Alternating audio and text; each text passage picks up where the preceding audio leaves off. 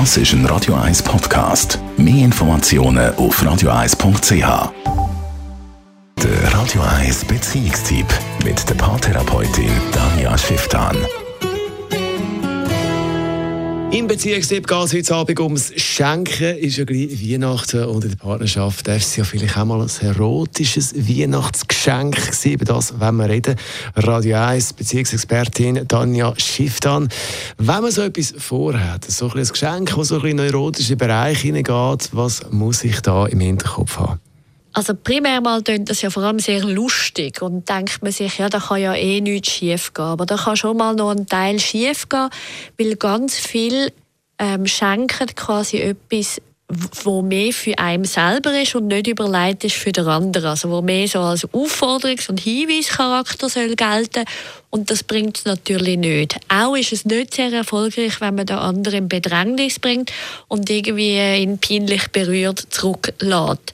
Also das heißt, der erste wichtige Gedanke ist wirklich, ist das etwas, was dem anderen könnte Freude machen Ist das etwas, wo ich davon kann ausgehen kann, dass das dem irgendwie Spaß macht und dass der das auch brauchen will? Oder bringe ich da eigentlich mehr negative Gefühle oder sogar Streit raus?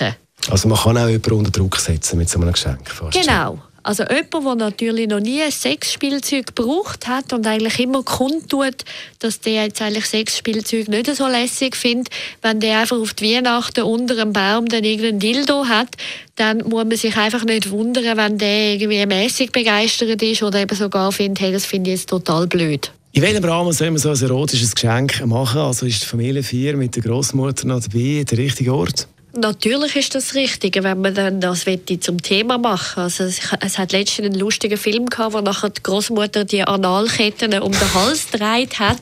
Das kann natürlich höchst amüsant werden. Ist nur halt die Frage, will man jetzt das wirklich oder ist es vielleicht gescheiter ein Rahmen, wo man das Ding nachher auch kann nehmen und ausprobieren und dann hat man vielleicht mehr davon und keine Diskussionen mit der Schwiegermutter oder mit der Großmutter.